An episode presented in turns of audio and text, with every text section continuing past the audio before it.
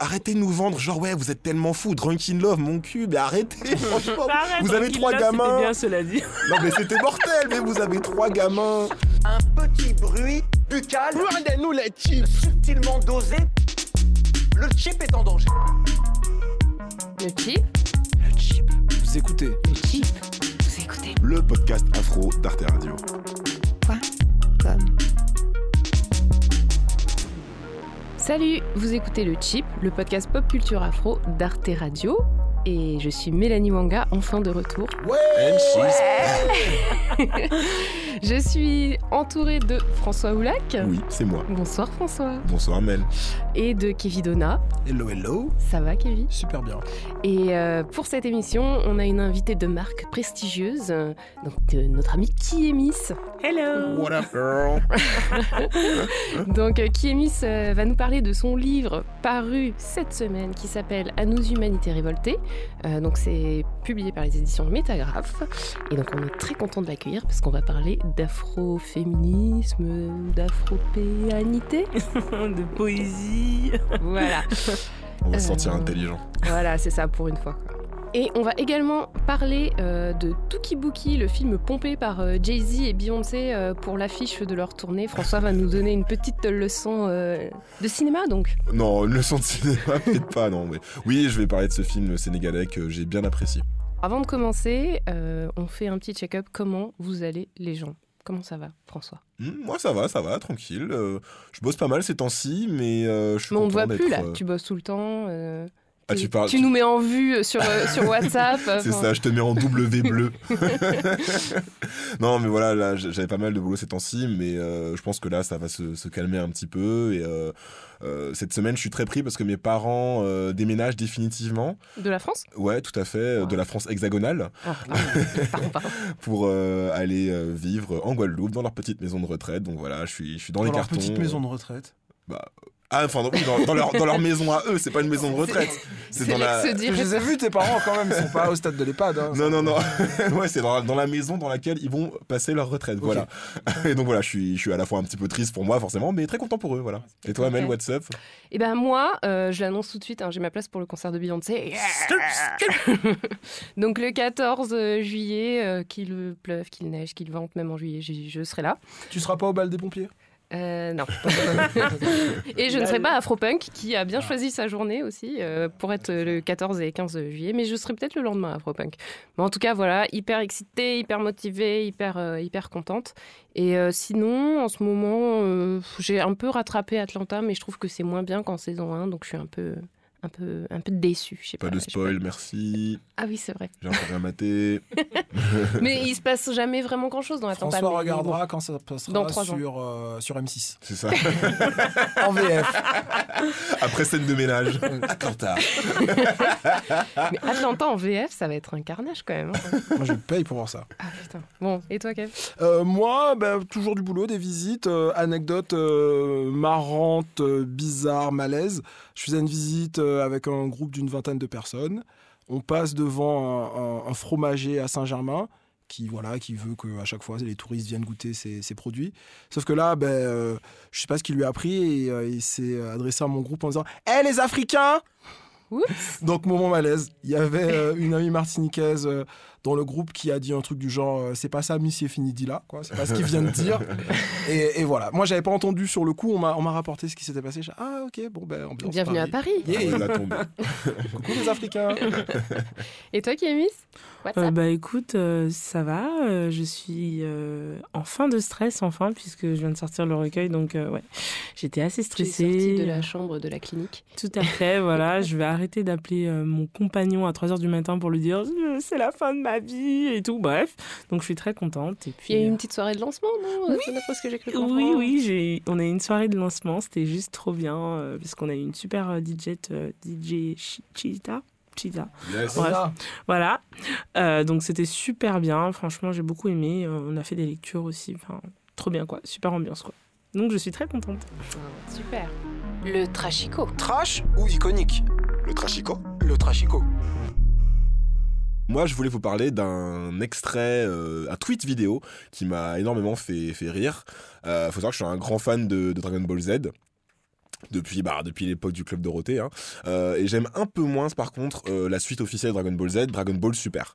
Mais il y a un continue, passage. en fait, ah bah, bah, de ouf de ouf de ouf. Ça fait ça fait des mois et des mois que ça continue. Là la saison la dernière saison vient de se terminer. Ils vont faire un break de 6 mois mais euh, Dragon Ball Super continue avec beaucoup de d'arcs un peu what the fuck.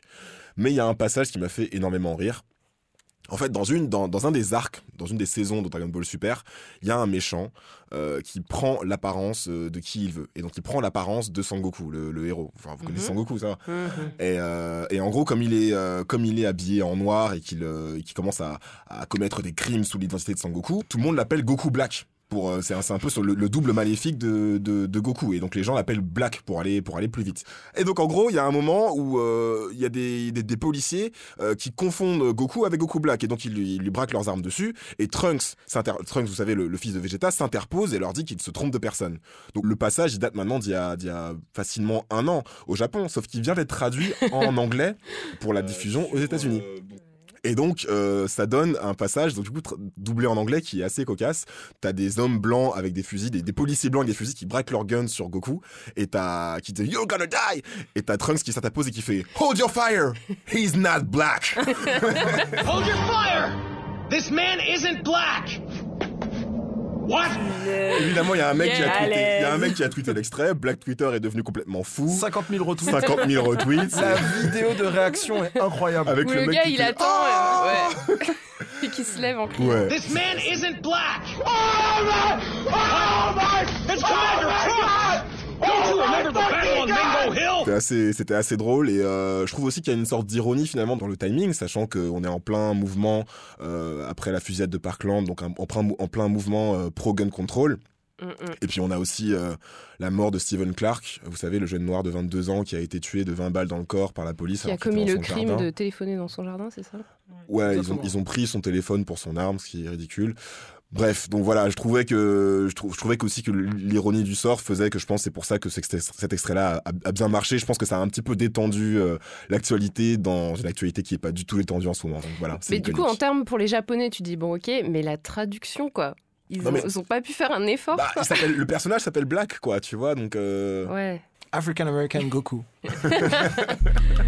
À toi, Kev. Mon iconique et matinée d'un peu de trash. Et en fait, c'est une suite euh, dans le chip numéro 1. Vous avez parlé. Previously on the chip. Euh, Previously on the chip. Vous avais parlé dans le numéro 1 de- d'une enseigne, euh, d'une enseigne qui s'appelle le, le Nègre Joyeux. Et bien ce matin, j'allais Enseigne à re- Paris, ouais. ouais, dans le 5e arrondissement, place de la Contrescarpe. J'allais rejoindre un groupe. Et voilà, je déboule place de la Contrescarpe et je vois un camion en train de démonter. Ah, euh, t'as assisté au démontage? j'ai assisté au truc complètement au hasard, donc euh, par hasard. Donc j'ai pris des photos, j'étais content, je faisais des selfies euh, avec euh, le, le truc avant qu'il disparaisse, j'étais tout content, j'ai posté ça sur les réseaux sociaux, plein de gens me disent mais alors ils l'ont enlevé, ils l'ont enlevé. Et en fait je suis tombé sur un article et c'est un petit peu plus compliqué. Cet habitant du quartier immortalise une dernière fois cette enseigne, élément du décor de cette place parisienne depuis 1748. Elle fait aujourd'hui l'objet d'une polémique. En fait, ju- juste pour rappel, euh, c'était le groupe communiste au Conseil de Paris qui avait trouvé que c'était offensant d'avoir une présence insultante et blessante sur l'espace public rappelant les crimes de l'esclavage. Donc le Conseil de Paris avait décidé de l'enlever. Sauf que les associations d'habitants du quartier du 5e arrondissement trouvent que c'est cool et veulent le garder en disant oui mais c'est pas si raciste que ça. Donc en fait il a. Qui a chippé? Qui est mis sur ma droite à chipper. Euh, et, euh, et oui, et donc du coup, il a été enlevé pour euh, restauration, parce qu'il est régulièrement vandalisé, Ah. donc on le fait restaurer. Il y a un historien qui a été mandaté par la ville de Paris pour mener un travail d'instruction scientifique et historique sur l'enseigne, parce qu'on n'est pas bien sûr des origines ou de l'interprétation à en Ah, faire. merde. Je cite. Est-ce qu'il voulait vraiment dire nègre Est-ce que c'est- est-ce que c'était vraiment un nègre Est-ce qu'il était vraiment joyeux? Mais qu'est-ce que le bonheur finalement? Voilà. Donc, euh, en même temps, sen- sentiment mitigé parce que je suis évidemment pour qu'on l'enlève. Euh, le souci, c'est que ça m'enlève du taf parce que ces derniers temps, j'avais un petit peu tendance à faire des détours, emmener mes touristes voir et faire Ah, vous pensez que c'est raciste? Oui. Et, euh, et voilà. Mais en même temps, si on l'enlève, je pourrais plus avoir cette anecdote-là. Donc, un petit peu un sentiment de. On, on m'enlève, tu vois, c'était presque un membre de la famille maintenant. bah, c'était le noir qui habitait le plus proche de chez moi, quoi. Donc, euh, niveau-là. Le gars, quoi. Toujours il place qu'il habite dans le cinquième, quoi. Non, mais non. Et, euh, et dernier petit truc, c'est que justement, depuis l'année dernière, le, le- le- tout le débat autour du nègre joyeux, c'est le débat en vrai, plus sérieusement, sur le musée pour l'esclavage, le musée sur l'esclavage, plutôt, euh, qui avait été annoncé en 2016 par François Hollande, mais on n'a toujours pas de, de où, ni de quand, ni de, de combien d'argent, ni de voilà tout ça. Alors moi j'ai pour vous justement pour rebondir sur ce que tu disais sur euh, le mouvement euh, pro-gun control aux États-Unis. En fait, il y a, pas mal de gens qui sont en train de souligner que ça fait longtemps qu'en fait de jeunes noirs attirent l'attention sur le fait que eux aussi se font euh, tuer dans leur lycée, dans la rue, en allant faire les courses, euh, mais qu'ils n'ont pas cette plateforme qu'ont les jeunes de March for Your Lives, euh, qui, qui sont qui sont latinos mais qui sont white passing en fait. Et du coup, il y a pas mal de, j'ai vu pas mal passer de tweets, d'articles sur ce sujet-là, ce que je trouve important. Et hier, il y a eu la grande marche euh, nationale pour le, le- le contrôle des armes aux États-Unis, avec euh, beaucoup de jeunes qui ont pris la parole. Et on a eu euh, Naomi Wadler, pardon, une jeune afro-américaine de 11 ans, qui, euh, est venue sur le podium. Et donc, à 11 ans, ça fait plusieurs mois qu'elle se bat contre le port des armes dans sa ville. Et surtout, elle a rendu hommage à, des, adolescents, dont une jeune fille de 17 ans qui s'est fait euh, assassiner aussi dans son lycée euh, il y a, après Parkland. Euh, et donc, je trouve ça vraiment cool. Enfin, moi, j'avais les larmes aux yeux parce que je suis épatée, tu vois, d'imaginer une gamine de 11 ans. T'imagines le, le- à quel point les adultes les, les ont complètement abandonnés, quoi, pour que ce soit une gamine de 11 ans qui doive prendre la parole et dire euh, arrêtez de, laisser les jeunes mourir, quoi. Et euh, une jeune en plus qui est complètement consciente du fait que parce qu'elle est noire et parce que les, autres enfants sont noirs, ne sont pas entendus pareil. Elle le dit. Elle dit je dis pas que les gens sont racistes, mais euh, je, je, je dis qu'ils peuvent, quand ils voient des enfants euh, ou des adolescents blancs qui meurent, ils peuvent se dis- dire que c'est plus important d'en parler.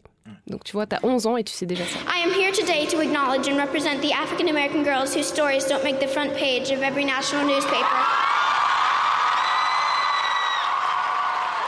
Moi, je, je- je suis d'accord avec tout ça. Euh, J'ai trouvé quand même intéressant que parmi les gamins qui étaient concernés par la tuerie de, de Parkland, qui marchent jusqu'à Washington, etc., euh, donc ils sont tous blancs ou quasiment, mais euh, d'entendre dans leur bouche reconnaître leurs privilèges Oui. et dire effectivement on est conscient que le fait qu'on soit des enfants de milieux plutôt classe moyenne privilégiée et blanc, ça, ça rend notre, notre message un peu plus audible et de le reconnaître de, la- de la bouche de gens qui ont euh, 16 ans. Bah oui, parce que en fait, c'est plus la même génération. C'est des gamins qui sont sur Internet euh, et qui, qui savent déjà, en fait, euh, ils ont 15 ans et ils connaissent déjà l'intersectionnalité. quoi. Donc euh, voilà. Mais ouais, je la- je- elle m'a beaucoup touchée cette petite. Alors Kémis, euh, t'es avec nous euh, pour parler de ton livre À nos humanités révoltées, c'est ça? Oui, tout à fait. Déjà, euh, bonsoir. Merci déjà de m'inviter. C'est très gentil. En plus, ça fait super longtemps que je, je suis le, le chip. Donc, euh, Ouais, t'es une de nos early adopters. Mais trop Du coup, ça me fait trop plaisir. ça, Bon, fait longtemps, Mélanie. ça fait longtemps qu'on est mutuals. Ouais. On se voit des DM et tout. Et du coup, euh, ça me fait plaisir de, de vous voir et de pas juste vous entendre. Donc voilà. Donc effectivement, j'ai écrit euh, à nos humanités révoltées. Je viens juste de le publier. Donc il est sorti le 22 mars. Du coup, on va peut-être quand même euh, te présenter pour, pour les trois personnes qui ne te connaissent pas. Donc. Alors du coup, moi, je suis Kémis. Je suis une auteure et blogueuse euh, afroféministe.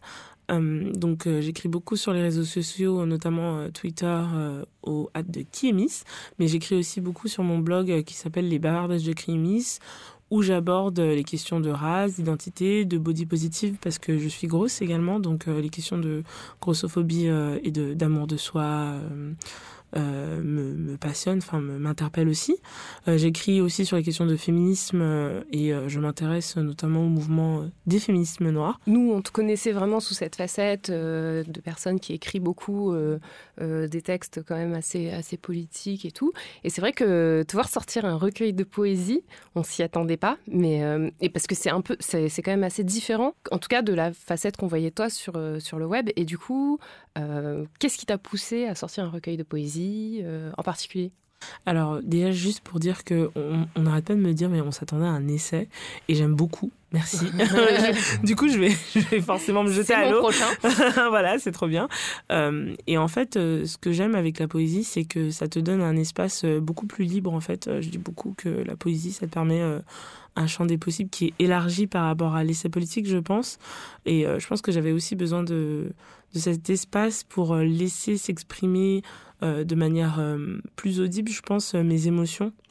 Euh, parce que mon, mon recueil de, de, de poésie est très très très politique, mais euh, du coup ça se mêle en moi en fait. C'est pas juste euh, un argumentaire, euh, structuré, euh, limite avec une dissertation, etc. Non, j'avais besoin, en tout cas pour mon premier écrit, euh, de faire en fait coexister euh, ces émotions et et, donc du coup mes idées politiques. Et en plus, enfin, c'est je pense que c'est quelque chose qui est aussi très présent chez de nombreux auteurs afrodescendants et afrodescendantes. Donc on peut dire donc Audrey Lorde, Maya Angelou, mais même chez les francophones, donc on a Édouard Glissant. Aimé Césaire, etc. Bon, je me mets pas à leur, forcément à leur niveau pour l'instant, mais, Mais en tout c'est cas, des influences pour ah toi, oui, totalement. Ce Ouais. sont des, vraiment des, des très fortes influences. Euh, même euh, la poésie aussi de Leonora Miano. Enfin, la poésie, moi, j'ai lu notamment euh, ses écrits critiques, etc. Mais même dans son roman, elle a une écriture très, très poétique et elle fait aussi passer beaucoup de choses. Et du coup, je me suis dit que c'était un, c'était aussi un genre qui me, qui me faisait permettre de passer des messages.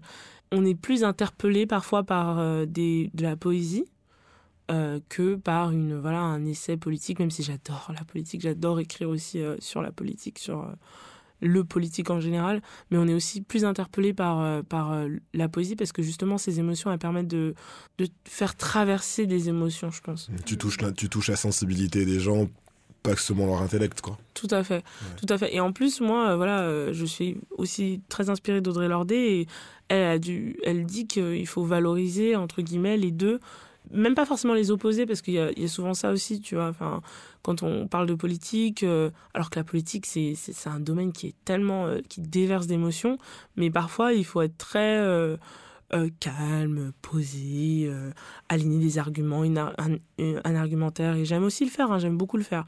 Mais là, j'avais vraiment besoin de cette place pour, pour laisser, laisser exploser tout ce que j'avais envie de dire. Vaillante. Nardal, Thiam, Roussy Césaire.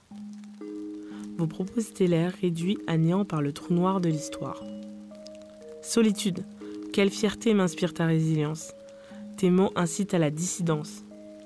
Les pamphlets de nos guerrières traversent les années-lumière. Vos noms ne sont pas dans les manuels scolaires, perdus, enterrés sous la poussière. Crier vos noms, vos résistances me semble pourtant une évidence. Nos cadences rythment nos pas. Leurs cris passés hantent nos combats. Leurs demandes dessineront nos rêves. Leurs désirs viendront mourir sur nos lèvres. Thiam, Roussy Césaire, Archimède, Nardal, La Cascade, Doubounia, Solitude, Dambouri, Crenshaw, Lordé, Miano, So, Morrison, Hooks. Nos étoiles des suds, nos repères dans le soir, nos lumières face à la grande nuit, nos lunes dans le noir. Je, je voulais juste ajouter en plus pour aller dans ton sens que c'est pas nécessairement une opposition. hein. Il, y a des, à il y a fait. des grands politiciens qui ont écrit des essais politiques, qui ont fait fait. des grands Bah, discours et qui sont des poètes. Tu, tu Césaire, c'est voilà. un exemple parmi tant d'autres, mais Tout à fait. on en trouve facilement des noirs, des blancs et autres. Tout à fait. Moi, je- voilà, moi, je n'oppose pas du tout ce truc émotion, sentiment, mais je pense que, en plus, enfin, je pense qu'en France, euh, dans l'essai politique, en tout cas, moi, j'ai eu cette impression, euh, il y a moins cet espace qui est possible, on va dire, pour pouvoir euh, développer tes émotions au même rythme que ton, ton argumentaire politique. Et moi, j'avais vraiment besoin de, de cet D'allier les quoi. deux, quoi. Ah ouais, mais d'allier les deux et puis justement d'aller jusqu'au bout en fait. Et pas de me dire, bon bah là, à un moment, on va se calmer. Enfin voilà. Euh, après, évidemment, j'aurais pu mettre une bibliographie dans mon recueil de poésie qui aurait cité beaucoup de chercheurs en sciences sociales. Mais là, je ne l'ai pas fait quoi. Pour l'essai du coup. Et euh, du coup, en fait, dans ton livre, quand même, euh, il y a des thèmes récurrents. Enfin, moi, j'ai trouvé qu'il y avait des thèmes récurrents. Donc, les femmes noires, la liberté, le Mhm. travail émotionnel. Mhm. euh, et euh, du coup, je me suis demandé, en fait, ce livre, tu, tu l'écris pour qui? Est-ce qu'il y a une... Est-ce que tu imagines ton lectorat? Euh, qui serait plutôt justement ces femmes noires, ça s'adresse à elles ou peut-être plus euh, pour les, aux gens qui euh, vivent avec elles, qui les entourent, qui, pour qu'ils puissent mieux les comprendre, à ton avis? Moi, je suis une femme noire, donc forcément, en fait, euh, mon, ma poésie, dans ma poésie, dans mes écrits, ça, ça déteint et j'ai pas du tout envie de le cacher. Et si ça parle à des femmes noires, c'est très important pour moi, c'est vraiment essentiel pour moi, il faut le dire. Après, c'est pour ça aussi que j'ai choisi le titre À nos humanités révoltées, parce que j'ai besoin qu'on puisse voir l'humanité et que chacun puisse euh, se voir en tant qu'humain dans le vécu de femmes noires que je décris. Parce que voilà, euh, souvent, euh, il y a cette question du lectorat ou de l'audimat qui est censé être communautaire, entre guillemets. Et moi, j'ai un peu envie de critiquer ça en disant, c'est pas parce qu'un propos s'adresse à des femmes noires qu'il est excluant des autres. Si les gens sont capables de voir justement l'humanité, les émotions, le propos euh, que j'ai envie de véhiculer, bah, normalement, ça devrait pas être une, une barrière. C'est aussi pour ça que j'ai choisi la couverture avec une femme noire, euh, qui est ma mère, donc c'est aussi voilà, des, c'est aussi un autre, euh, un autre sujet que je pourrais aborder, pourquoi j'ai choisi ça.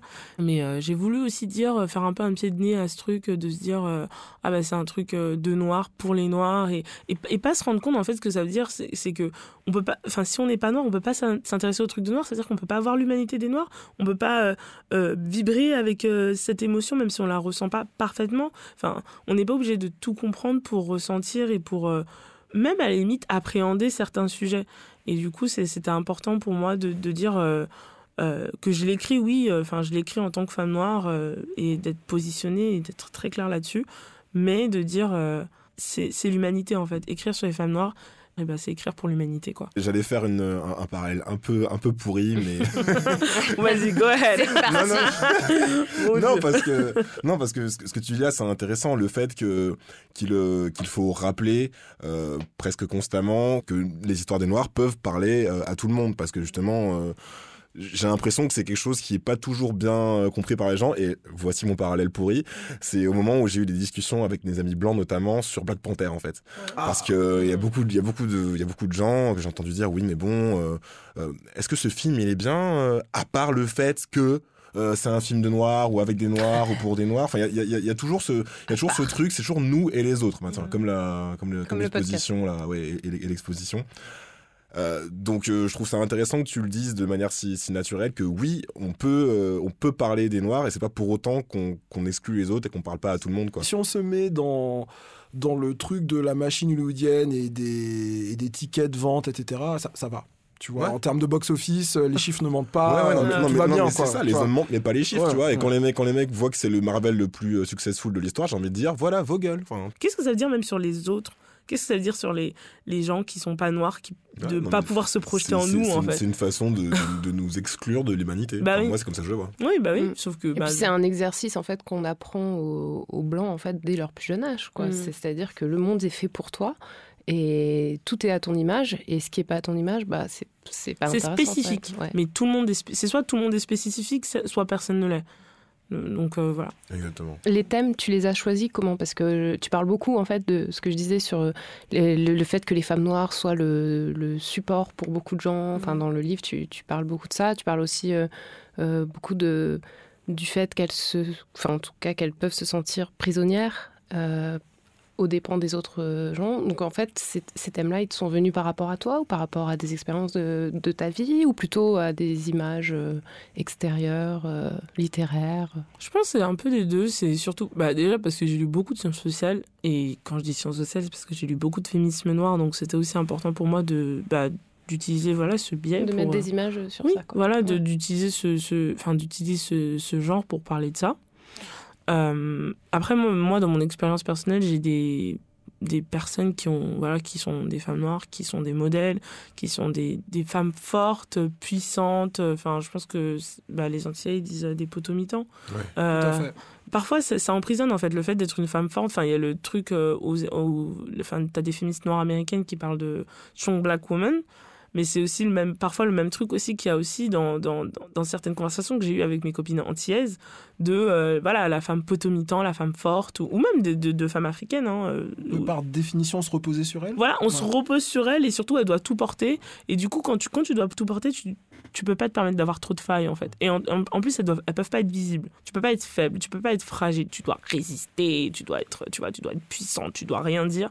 Et c'était important aussi pour moi de le, de le, de le faire passer. C'est un peu la même démarche finalement que, que justement le livre dont on avait parlé de Léonora Mignano sur euh, comment ça Marianne et les garçons noirs parce que enfin il y a cette il y a cette même idée on va dire chez, chez les hommes noirs de tu sais de de la de la virilité ou l'hyper virilité vue comme physique. une forme de voilà vu comme une forme de de, de fardeau et que c'est compliqué aussi euh, pour les hommes noirs des fois de de montrer euh, de montrer des faiblesses de montrer des euh, des vulnérabilités. Ensuite voilà je veux pas je veux pas dire ah ça y est hommes et femmes c'est pareil etc c'était juste une petite parenthèse. Non mais je, je pense que là un, un truc qu'on peut-être qu'on touche un peu du doigt c'est que dans tous les cas les préjugés même ceux qui paraissent positifs donc les femmes noires sont fortes, les hommes noirs sont résistants. Euh, dans le racisme, même les clichés positifs peuvent potentiellement se retourner contre vous et vous tuer, vous écraser, vous oppresser. Ouais. Exactement, je suis tout à fait d'accord avec toi. Par- parfois, même dans nos mouvements, euh, enfin dans des mouvements en tout cas euh, qui sont euh, pour l'amour de soi, enfin pour les, les afrodescendants, on valorise voilà ce- cette puissance guerrière. Enfin limite notre corps est une un Black Queen. Non mais oui, ou même un- tu vois notre corps, même dans une volonté de valorisation de nous-mêmes, on oublie que bah non, on est des êtres humains comme tout le monde en fait. On est des êtres humains comme tout le monde et un être humain c'est pas tout le temps un, un bouclier. Enfin tu vois il y a le truc, euh, on a survécu à l'esclavage, on a survécu à la colonisation euh, et ouais c'est vrai on est on est un peuple, enfin en tout cas les peuples afro-descendants c'est vrai que il y a cette histoire de la résilience, mais on est des êtres humains aussi. T'es encore étudiante, c'est ça? Alors en ce moment c'est un peu euh, comment dire? Parenthèse. Voilà, c'est ça. C'est un peu en parenthèse. Voilà, c'est un peu euh, en parenthèse euh, pour l'instant. D'accord, mais t'étudies quoi en fait? Alors moi, mes sujets d'intérêt euh, et mes sujets d'études, c'est euh, les mouvements des femmes noires, les Attends, mouvements féminins. donc à Paris, il y a des facs qui enseignent ça? Il y a Paris 8 qui est quand Ouais, même voilà. connu pour euh, son master en genre, un des rares en France. Ah, moi, j'ai pas fait ça dans, les, dans le master en genre parce que je, moi, je pense qu'il y a peut-être potentiellement la place. Ah oui, mais- d'accord, tu dis que t'es étudiante, genre t'étudies des choses, mais c'est pas genre ton cursus Non, non, euh, mais, non, mais parce qu'en fait, si tu veux, quand j'ai quand j'étais à Pays 8, euh, moi, mon sujet, c'était l'afroféminisme. Enfin, tu peux, en fait, faire un sujet sur l'afroféminisme, oui, en France. C'est Il n'y a pas beaucoup de monde qui le fait, mais tu peux. Et à Pays 8, c'est très particulier parce que on a quand même... euh, Elsa Dorlin qui a fait le, livre sur l'anthologie du black feminism. T'as des profs qui sont quand même euh, relativement, on va dire, je mets beaucoup de guillemets, euh, sensibilisés à la question. Enfin, alors t'as Nassira euh, Ghenif Soui Lamas, donc déjà, elle, voilà, elle est super cool. Il y a euh, Nadia Yalaki Soukidi qui en ce moment est en train de faire, elle a fait un séminaire, je crois l'année dernière, mais là j'étais plus là, un séminaire sur négritude S. Donc franchement, j'aurais trop aimé être là. Je crois qu'il y a Audrey Célestine aussi qui fait des séminaires, qui organise en tout cas, ou qui fait partie de séminaires sur euh, les populations noires en France. Donc euh, P8, tu as quand même cette place, cet endroit où tu peux quand même étudier ces questions. D'accord. Euh, mais, alors moi, je mets un bémol, euh, parce que euh, pour moi, c'est important que on ne on se dise pas juste on étudie des textes. Déjà, c'est très bien, hein, parce qu'il y a plein de gens qui font même des masters genre, ils ont jamais entendu parler de féminisme noir Mais ou euh, mais, mais moi-même, tu vois, je savais bien qu'il y avait des études féministes à, à Paris, tu vois, mais je- j'ignorais qu'il y avait une telle bulle avec des, des, des profs comme ça qui l'enseignaient, tu vois. Oui, alors par contre, il n'y a pas justement, je pense pas qu'il y a, enfin en tout cas de que ce que je sais, il n'y a pas de département sur les études noires déjà. Ouais, non, un, U- Afrodescend- un, un, même- UFR, on peut, se- on peut, Ouais, on peut non mais, non mais tu vois, ce serait quand même la moindre des choses. Enfin, même les Ouais. études Bah, le, afrodescendantes. le premier, il est très récent. Il est en Angleterre, le premier en Europe. C'est euh, vrai, ouais. c'est vrai. Les backstudies, c'est ouais. vrai que ça fait depuis 2010. C'est vrai. C'est très impensé encore dans l'université. Tout à fait. Pourtant, les questions, elles- non, en fait, le truc, c'est que pourtant, les questions, elles sont, elles sont traitées, parce que je vais pas dire, euh, elles sont peu traitées, elles sont traitées avec beaucoup de pincettes, c'est compliqué, mais il existe quand même, tu vois, des travaux en français. Peu, très très peu par rapport à, à l'université américaine, mais bon, j'ai aussi envie de, j'en profite, désolé, pour faire une petite digression en disant que même aux États-Unis, c'était, c'est l'issue d'un combat. Nous, on voit la fin, on dit qu'il y a eu toujours des Black Studies. Non, Non, c'est pas vrai en fait. Dans les années 60-70, il fallait encore des, des étudiants qui devaient se battre, mais parfois même physiquement, pour mettre des Black Studies dans les universités. Donc c'est pas, ça va pas tant de soi que ça.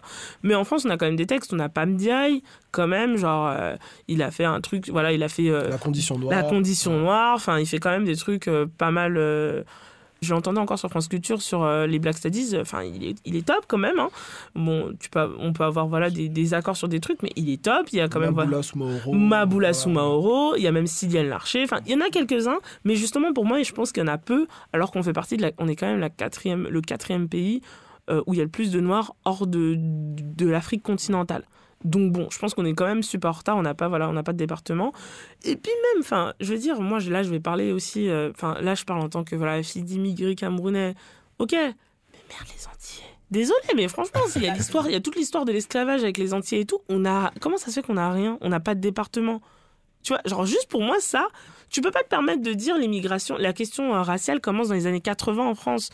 C'est bancal. Si tu sais qu'il y a l'histoire, euh, t'as toute l'histoire entière. Bon, déjà, on parle de la colonisation, mais c'est- on va dire c'est des territoires qui, certains sont pas censés être euh, français. Enfin, tu vois, il y a plusieurs statuts. Mais t'as l'histoire des dom-tom et tu me dis que l'histoire raciale en France, ça commence depuis les années 80 Mais tu te fous de la gueule de qui? Diasporante. Humanité boréale dont la couleur éblouissante se termine par un firmament voilé. Diasporante. Une vagabonde se promenant entre différents mondes d'un univers barricadé. La diasporante redessine les frontières, réécrit les marges, découvre la terre-mère. La nostalgie est chez elle une émotion familière. Diasporante, voyageuse toujours absente, son esprit sans cesse partagé, se réfugie dans une sixième région inventée où ses troubles viendront s'apaiser. Diasporante, l'habitude de la croisée des chemins, tirera de ses voyages le gain de la fierté retrouvée. La figure des ancêtres guidera sa main. Diasporante, savoure ces instants d'éternité où tu n'es pas vue comme étrangère. Incarnation vivante de récits croisés, déconstruit la nation barbelée.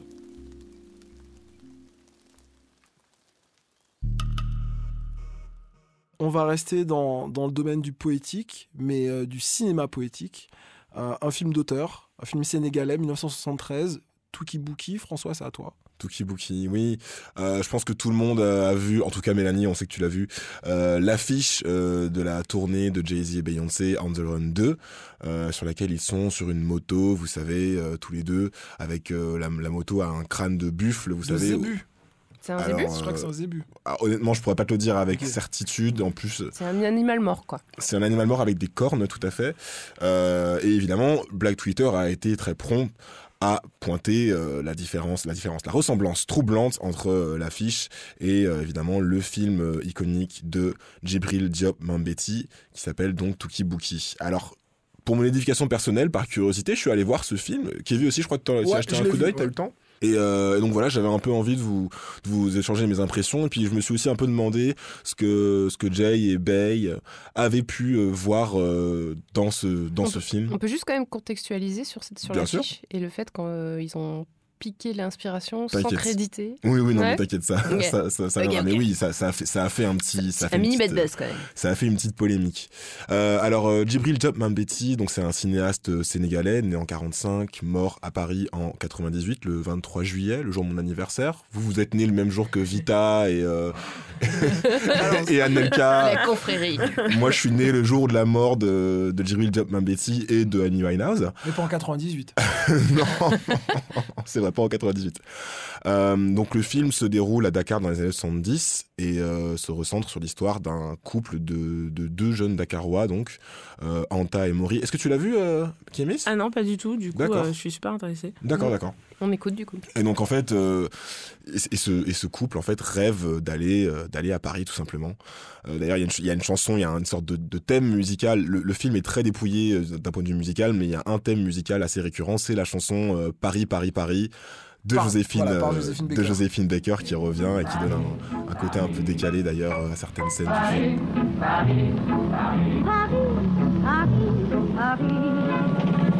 Dis donc Qu'est-ce que ce paysan là Alors tu te crois au cirque?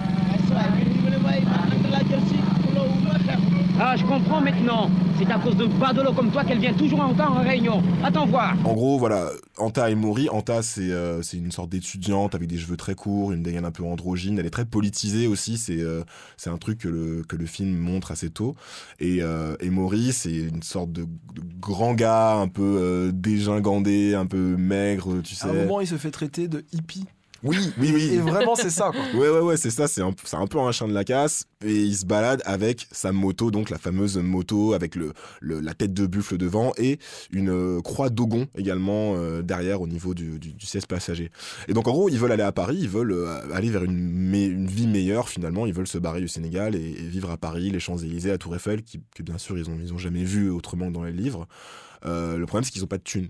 Du coup, ils décident de voler et d'arnaquer euh, sur leur chemin pour euh, récupérer euh, la thune et avoir les moyens de faire la traversée en bateau.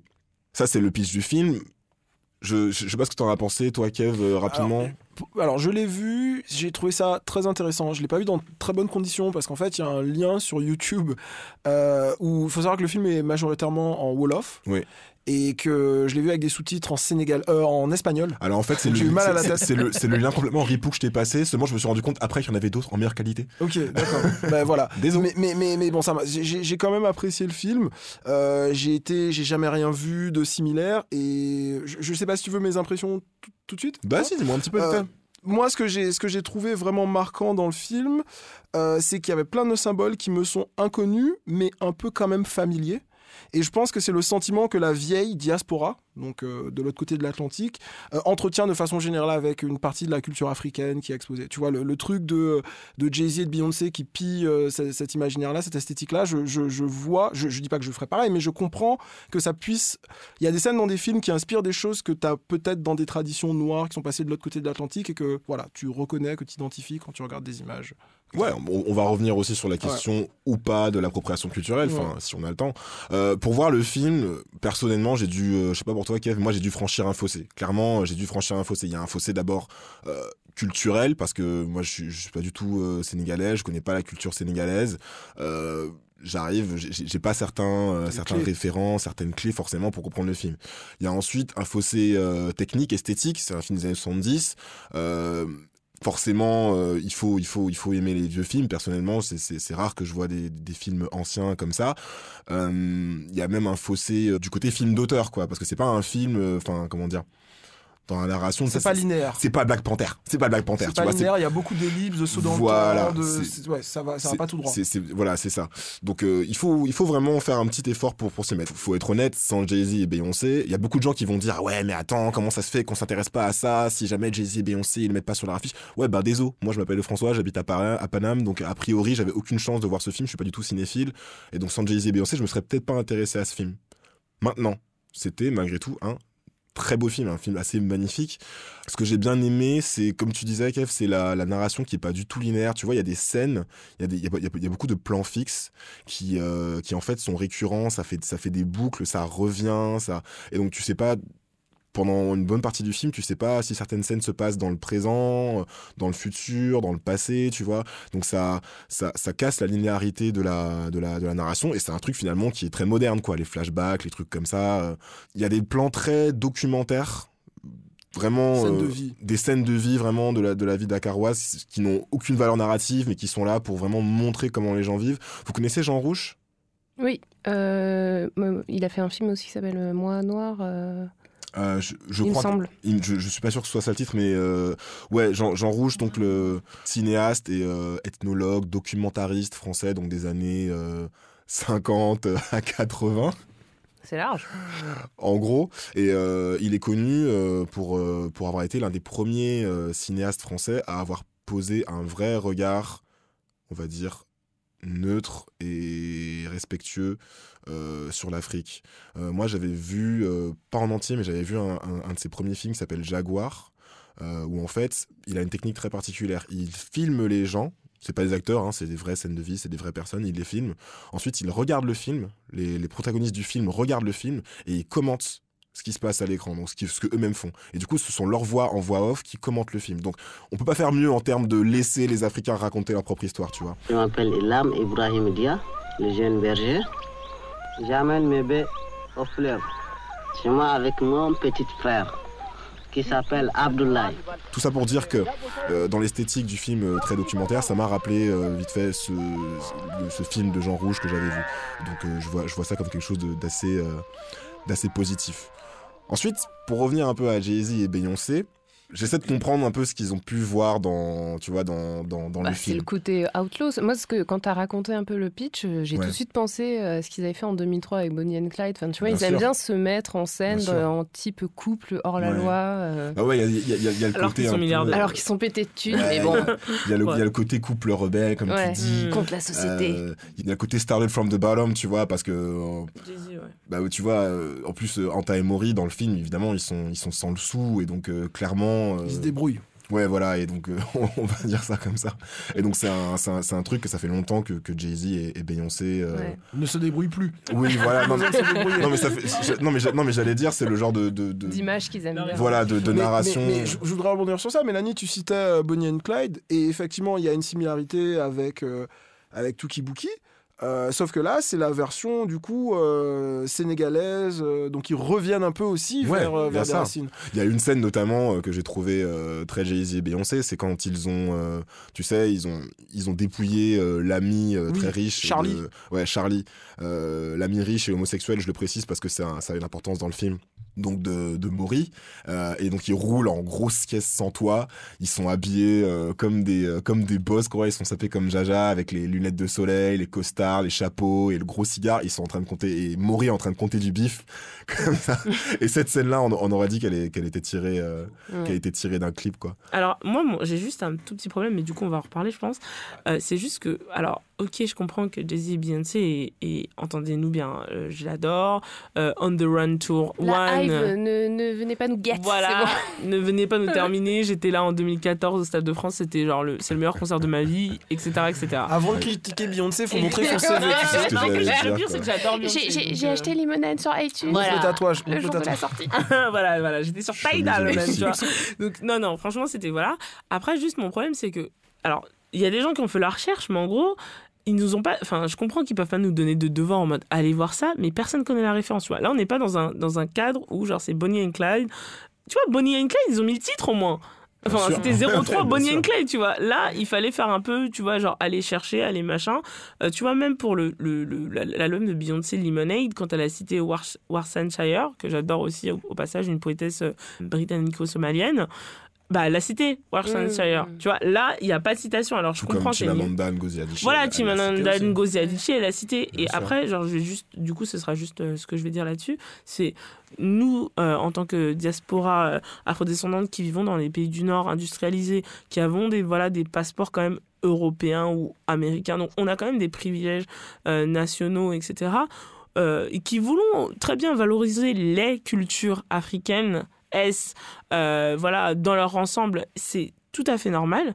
Mais on, on, on peut pas faire de, on peut pas justement faire du piège. Ouais. On peut faut pas. se c'est notre des- faut pas responsabilité que ça se parce fasse que au détriment des artistes qu'il y, a- il y a quand même, voilà, c'est ça. Déjà, Ouais. et puis il y a quand même une hiérarchie entre nous vivant dans, au nord et les personnes, pays du qui- Sud. voilà, les personnes qui Ouais, vivent dans les pays du Jay- Sud. Jay- Donc, Jay-Z euh, Jay- Jay-Z et Beyoncé, même plus, pour, même pour moi qui suis du Nord, tu Ils vivent vois. tout au nord, c'est hein. c'est- Vraiment, ils sont très, très, au Nord. Genre eux c'est Dunkerque, moi je suis, je suis Toulouse quoi, tu vois.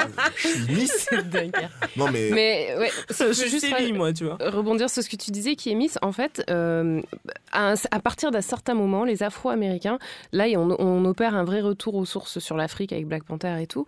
Mais ce qu'ils se rendent pas compte, c'est que derrière eux, euh, enfin, en tout cas, dans le cas de Jay-Z et Beyoncé, et même dans le cas, euh, tu vois, de Kendrick Lamar avec la BO de Black Panther et tout, derrière eux, ils ont quand même le pouvoir de l'impérialisme américain, quoi.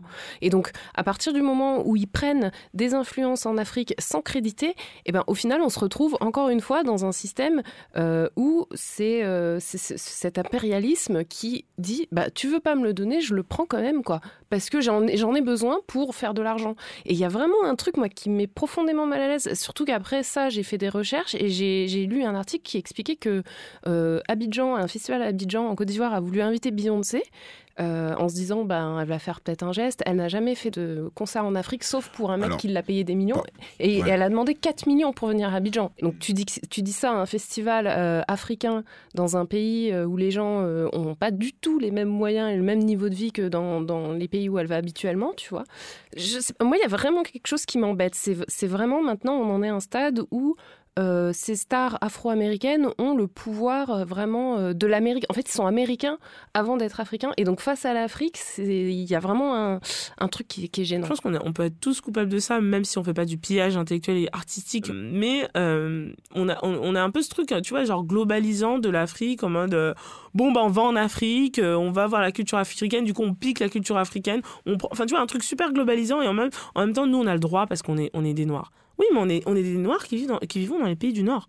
Enfin, je, sais pas, pour moi, on a cette responsabilité quand même de respect des populations euh, africaines conti- continentales face à, en tant que producteur et productrice et créateur et créatrice de, culture et d'art. Ouais, là, là, là-dessus, je suis totalement d'accord. Ensuite, euh, malgré tout, j'ai, quand même tendance à penser que Beyoncé a beau être euh, afro-américaine, elle est, comme, comme tu disais, Mel, elle est américaine avant tout, et en fait, elle doit rien à l'Afrique, Mm. quoi. Enfin, dans le sens, quand je, quand je dis ça, attention, hein, qu'on, s'entende bien, je dis ça dans le sens où quand on, quand on lui demande de faire un concert, ben, elle va faire le, elle va offrir, elle Ouais. veut offrir le même concert qu'elle offre à tout le monde avec le même show, Ouais. et euh, ça, ça coûte du bif, et donc euh, tu payes comme tout le monde, quoi. Tu veux Beyoncé, tu payes le, tu payes le prix qu'il faut. mais ça, c'est deux choses différentes, du coup, tu vois. oui, oui, oui, oui, c'est- deux choses différentes, tout à fait. Mais sur, mais ouais, mais l'aspect sur l'aspect culturel, je suis d'accord. Ouais. Il y a aussi des gens qui veulent pas, qui, qui disent ouais mais comment ça se fait qu'elle référence l'Afrique alors qu'en fait elle est américaine, etc.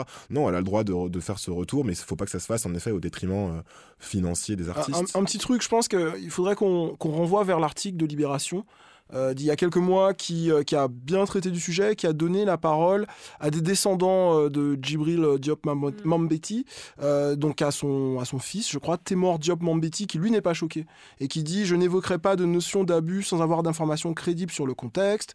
Et il donne aussi la parole à sa nièce, qui elle-même est réalisatrice, qui s'appelle Mati Diop. Et, euh, et elle qui est plus dubitative, qui dit qu'elle a l'impression que c'est un directeur artistique qui leur a apporté l'image et que personne ne s'est préoccupé de savoir quelle histoire artistique et politique il y a derrière. Il y a- Ouais, y, y ce truc où effectivement, ouais c'est joli, c'est cool, vas-y, je, Même je pas prends sûr qu'ils aient vu le film, Jay Bay. hein. Bah, pas, pas nécessairement, ouais. Et puis aussi, ce qui, est, ce qui est cool, un dernier truc qui est rappelé dans l'article, c'est que euh, la réception du film est intéressante aussi. Avant qu'on parle de, de Jay-Z ou, ou- ou de Beyoncé, le, le film, il a, pris, il a été repoussé pendant longtemps. Il a pris six ans à sortir en France parce qu'il était vu comme un film très irré- irrévérencieux. Euh, vers la fin du film, euh, il y a des expats, enfin pas vraiment des expats, mais plutôt des coopérants Qui, qui tiennent des propos qui ultra tiennent des propos voilà, néocolonialistes de malades en disant que oui, effectivement, ils sont très, très, très, très, très, très, très bien payés en Afrique, mais que bon, euh, de l'autre côté, ils, Ils pourraient sont, pas ils faire sont sans nous. irrécupérables. En, ouais, en même temps, et bon. Oui, il y a- il y, a un dernier truc un peu, un peu moins deep là que j'ai à dire sur ce truc, sur euh, pas sur Tokibuki, mais encore une fois sur Jay et Bay. Euh, j'a- J'aimerais un peu qu'ils arrêtent aussi de vendre leur image de couple un peu on the run, machin. Je suis à peu près persuadé qu'ils ont la vie de couple la plus chiante du monde.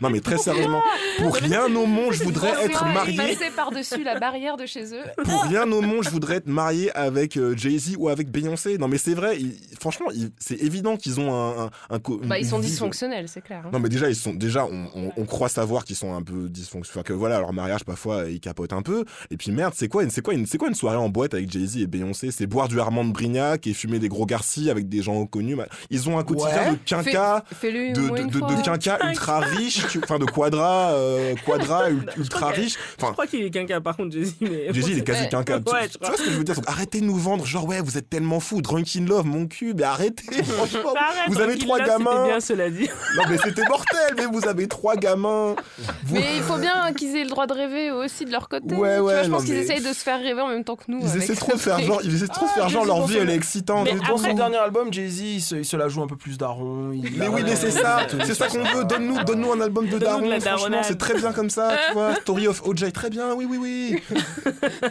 All I need in this life, a son, is me and my girl. Arrêtez les mecs, franchement. Ça, c'était en 2003, cela dit. C'était en deux- ouais, peut-être qu'en 2003 ça allait. Ouais. enfin voilà, en tout cas, faites l'effort, faites l'effort de voir euh, Tukibuki qui est quand même considéré comme l'un des grands chefs-d'œuvre du, du cinéma africain.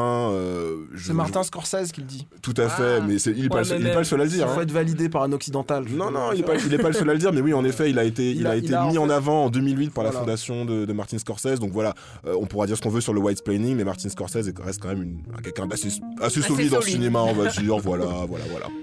Ok.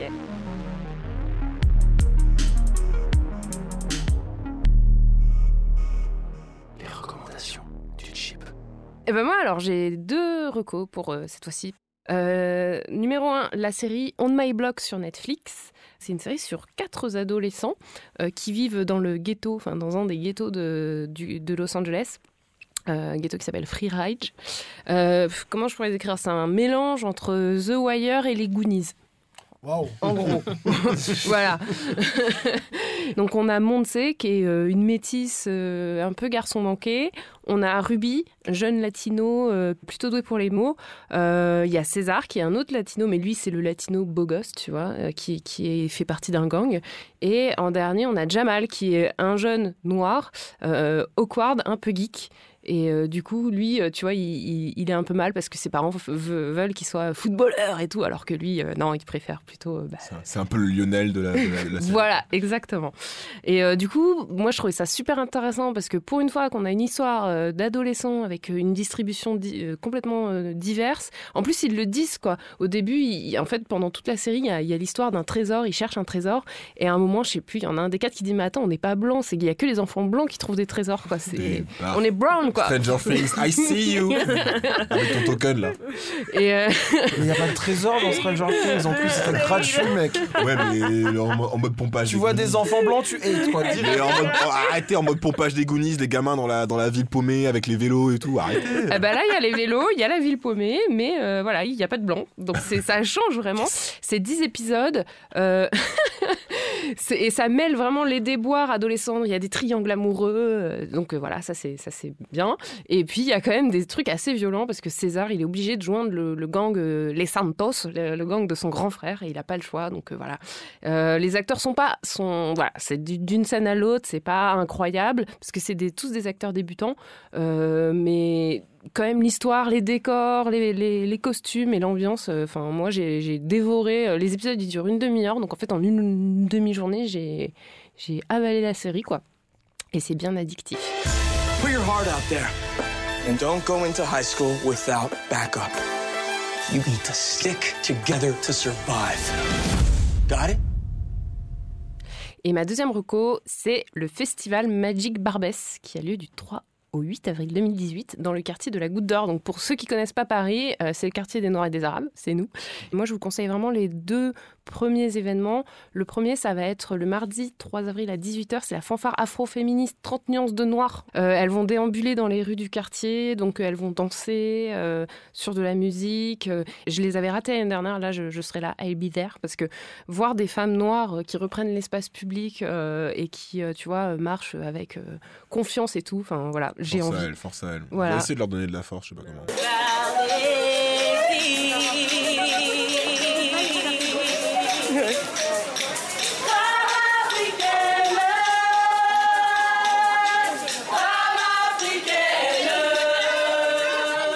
Et à 19h30, on a le vernissage d'une exposition euh, d'une artiste peintre martiniquaise qui s'appelle Nadia Valentine. Et du coup, c'est l'occasion de voir des personnages noirs dans l'art représentés qui sont pas des servants, pas des domestiques et pas des esclaves. Donc ça fait toujours plaisir. voilà. Donc euh, le festival Magic Barbès, magic-barbès.org pour toutes les infos. Alors, cette semaine, je voudrais bien vous recommander un reportage signé Vice qui s'appelle The Slavery Detective from the South. En fait, euh, après l'abolition de l'esclavage en 1865, si je ne dis pas de bêtises, donc après la guerre de sécession aux États-Unis, il faut savoir que dans certains euh, États du Sud euh, très rural des États-Unis, euh, l'esclavage a continué sous une forme un petit peu, euh, informelle, on va dire. C'est-à-dire que des familles d'esclaves euh, qui étaient officiellement euh, libérées, affranchies, certaines familles de propriétaires terriens blancs leur ont proposé de continuer à travailler sur la terre qu'ils ont toujours euh, cultivée à la base, contre un logement gratuit et contre une partie des récoltes, ce qu'ils appelaient donc le sharecropping. Tu vois? Métayer. C'est métayer en français, je crois. Ah d'accord, je, Ouais. connais- je connaissais pas le je connaissais pas le terme français. Et donc en fait, euh, le reportage suit euh, une femme du nom de Antoinette Harrell, qui euh, qui est une généalogiste en fait, qui aide justement les gens à retrouver leur ascendance, qui a souvent été justement effacée dans ce genre d'événements, et qui du coup détecte grâce à des registres, en, en allant voir les gens, en passant des coups de fil, en, en- en parlant aux gens de la communauté, elle retrouve tous les cas d'esclavage moderne comme ça. Et des fois, des fois, certains cas allaient jusqu'aux années 60. Mec dans le reportage jusqu'en 1960, en plein mouvement des droits civiques, le mec continuait à être donc dans cette forme d'esclavage moderne. Et quand je dis esclavage moderne, c'est pas seulement ouais, on continue à travailler pour eux, c'est qu'il y avait des, il y avait toujours des lynchages. Le mec, il a perdu son, son, frère comme ça ou son oncle, je sais plus. Euh, le mec est mort devant lui devant chez lui parce que justement il ne voulait plus travailler pour ses anciens maîtres donc Ouais, c'est quelque chose Il d'assez n'était pas esclave, mais quand même. Quoi. voilà donc c'est il était carrément esclave quoi Hello, Antoinette. Ni- Nice to meet you. Pleasure meeting you. Antoinette was born and raised in Louisiana, and even though she lost her leg to cancer a few years ago, that hasn't slowed her down from what she sees as a mission of justice, tracking down and verifying cases of slavery and abusive labor practices that happened after the Civil War. Sometimes she gets leads from newspaper clippings, old FBI reports, or recorded testimonies, and sometimes she just gets a phone call. I got scared because I seen how they beat some of the boys. je vous conseille vraiment d'aller le voir c'est disponible sur YouTube ça s'appelle The Slavery Detective from the South c'est totalement en anglais par contre accrochez-vous parce que Il y a des euh, sous-titres? Il n'y a pas de sous-titres et euh, les Renois qui ont l'accent euh, du Deep South Sud, c'est pas toujours facile mais franchement euh, C'est sur. YouTube, c'est gratuit. Tes- recommandations sont Non, mais toujours gratuites. hein. C'est- Ah Avec ouais, François, ouais. tu dépenses 0 euros, quoi. bien sûr je vous mais je vous arrose Il y a deux semaines, je vous avais parlé du, du rêve français, donc cette, cette fiction qui, euh, qui traitait de la question du bumidum. Et ça m'a tellement intéressé que j'ai voulu aller un petit peu plus loin. Et il y a quelques semaines, je me suis acheté euh, Pays en nous, notre pays en créole, qui est une bande dessinée euh, qui a été écrite par une, euh, une femme euh, d'origine martiniquaise et guadeloupéenne qui s'appelle Jessica Oublié. Elle est née en France et c'est un, roman graphique où elle enquête sur, sur l'histoire de ses grands-parents passés par le bumidum. Et elle se rend compte que la génération vieillissante qui a connu, qui a vécu le bumidum n'en a pas vraiment beaucoup parlé, souvent par honte, et puis qu'il y a beaucoup d'incom- d'incompréhension des deux côtés de l'Atlantique, entre ceux qui sont nés en région parisienne, ceux qui sont nés euh, soit à La Réunion, soit en Guadeloupe, soit en Martinique, voire en Guyane, qui ont vécu une trentaine d'années euh, en, en France métropolitaine, euh, dans l'Hexagone, et puis ensuite qui repartent prendre leur retraite, c'est pas tout à fait simple non plus. Et puis euh, aussi quelque chose qui est vraiment traité, c'est euh, du côté français une vraie ambiguïté euh, sur l'attitude qu'on a vis-à-vis de ces populations ultramarines que la France a envie de garder dans le contexte des années 60 où la France perd ses colonies. C'est super instructif, mais il y a une vraie histoire personnelle qu'on a envie de lire jusqu'à la fin. Donc non, c'est vraiment cool, c'est- captivant, c'est efficace et surtout c'est accessible à tous. Et puis juste un dernier petit truc, aussi le dernier clip de Kalash qui s'appelle Rednet. Bien sûr, Qui a été bien euh, sûr, bien sûr. tourné en- à Haïti. Et euh, à la fin, Kalash devient Captain Haïti, le nouveau, le nouveau super-héros, parce qu'il se drape dans le, dans le drapeau haïtien et ça se termine par une citation d'Aimé Césaire. Ça m'a beaucoup fait penser à toi qui est Miss, parce qu'il dit, il cite Césaire qui, dit, euh, qui parle d'Haïti en disant. C'est la première fois que la négritude, euh, en gros, euh, a cru en son humanité.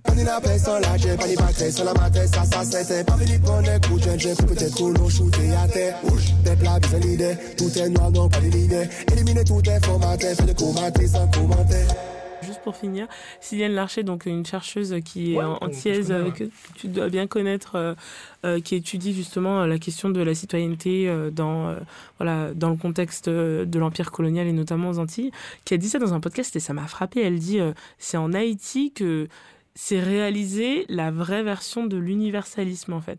Donc les valeurs de l'universalisme ont peut-être été écrites en Europe, mais c'est en Haïti lors de l'abolition de l'esclavage euh, et de la première, euh, la- l'élaboration de la première république euh, haïtienne que c'est réalisé l'universalisme. Je trouve ça trop bien aussi. Ça y est, c'est fini, c'était le chip. On revient dans 15 jours si tout va bien. Euh, comme d'habitude, hein, en attendant, on est toujours sur Twitter, sur Instagram. Kevin a pris en main l'Instagram, là, ça y va, j'ai vu. Là. Le cheap podcast. Voilà, arrobase le chip podcast sur les deux. Euh, vous pouvez nous écouter partout, vous écoutez vos podcasts. Si vous nous écoutez sur euh, iTunes, vous pouvez nous Apple laisser- Podcast. si vous nous écoutez sur Apple Podcast, vous pouvez nous laisser une review, nous mettre 5 étoiles, nous faire remonter le classement, parce que là, on est un peu bas là, en ce moment. Je sais pas ce que vous faites, mais... La meuf. parce que t'étais pas là. Mais voilà, mais euh, en tout cas, merci de nous avoir écoutés. Merci à toi qui est Miss euh, d'être venu. Merci de m'avoir invité. Et puis, ben, merci aussi à cette émission qui est réalisée par Samuel Hirsch. Don't fuck with the Hirsch. Allez, à la prochaine. Bisous. Bisous. Bisous. Arte Radio. Point com.